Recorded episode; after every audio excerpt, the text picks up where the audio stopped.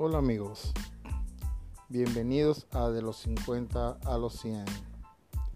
Dándole seguimiento al anuncio que les hice anteriormente del programa del cual iba a conversar acerca de la influencia y la participación de las bebidas espirituosas en las relaciones humanas, la cual estaré conversando en un momento todas mis ideas y mis reflexiones acerca de este tema. Pero no sin antes resaltar que este comentario no es para incitar al consumo de las bebidas alcohólicas a las personas que no lo hacen y que se basa en observaciones y lecturas que he hecho durante mi vida acerca de este tema y a la experiencia que he tenido en esto. Lo primero es lo primero. Sé que en nuestra sociedad hay muchas personas que no consumen bebidas alcohólicas y no les gusta tener ningún contacto o relación alguna con, esta, con estos productos. Pero a la gran mayoría de los seres humanos sí consumen bebidas espirituosas y en diferentes ocasiones de su vida, como en fiestas de cumpleaños, bautizos, celebraciones deportivas, nacimientos e inclusive hasta en sepelios y entierros de familiares y amigos. Como bien lo dice el título del programa, la participación de las bebidas espirituosas en las relaciones humanas se dan desde casi el principio de la humanidad. Como bien sabemos, y como algunos o muchas personas en el mundo han leído la Biblia, se hace mención del vino y la cerveza en sus letras, la cual se utilizaba en celebraciones religiosas y sociales en la antigüedad. Pero podemos ir un poco más allá. Veamos cómo se han relacionado el consumo de la fermentación de trigos, cebadas, avenas y frutas en, el, en las relaciones de las personas en cuanto a su entorno y su trabajo. Ok vamos a destacar que el instinto humano de preparar y beber insumos fermentados en cualquier situación en la que deben compartir y socializar con otros humanos está muy arraigada hasta el sol de hoy, hasta nuestros días. Eh, un ejemplo de esto es que buscando en la historia, en los escritos, nos encontramos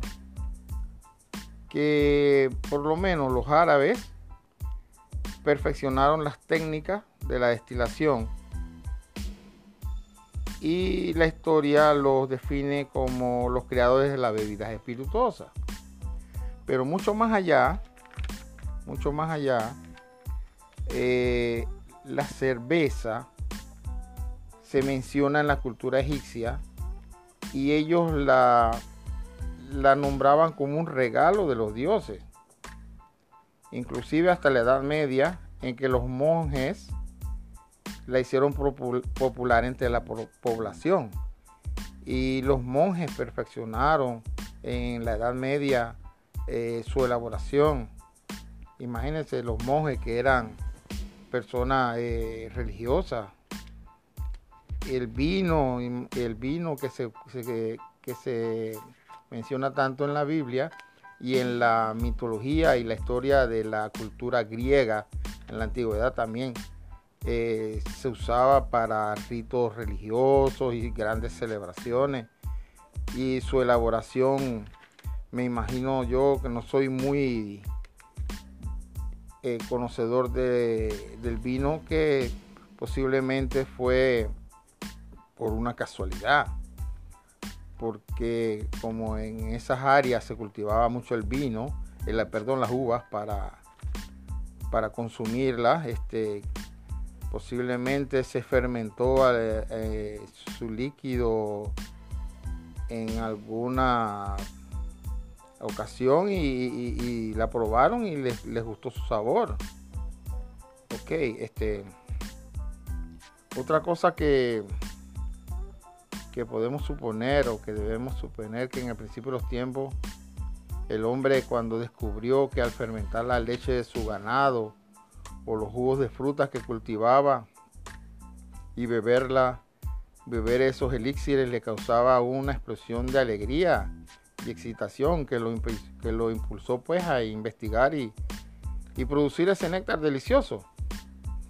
aumentando en él la necesidad, pienso yo, de, de, incluir, incluir su consumo en sus actividades diarias y a compartirla con sus amigos y familiares. Por supuesto, lo que conduce a, perfeccionar su elaboración y, al aumentar su producción para satisfacer los requerimientos de, de los consumidores del, entorno social de aquellos pueblos. Otra cosa que también este, he pensado que todos estos aspectos dieron como nacimiento ahora en el siglo pasado, en el siglo XVIII, pienso yo que por más cercano a nuestra época, a combinar eh, el alcohol con jugos de frutas, lácteos y mieles para para crear los cócteles que conocemos hoy en día y dándole un nuevo nivel al consumo de las bebidas fermentadas y destiladas como ya sabemos hoy por hoy en las actividades sociales de nuestro entorno y cuando salimos con nuestra familia y nuestros amigos a, a compartir este inclusive tenemos nombres para deliciosos cócteles que consumimos y consumen las demás personas. Y siempre involucrado en las relaciones humanas. O sea que a pesar de que muchas personas, algunas personas dicen que el consumo de alcohol provoca ciertas situaciones de embarazosas y de peligro para el ser humano, siempre, siempre la vamos a ver incluida en, sus actividades sociales, deportivas, culturales y en cualquier nivel social que usted esté, siempre va a haber incluida el, consumo de bebidas alcohólicas.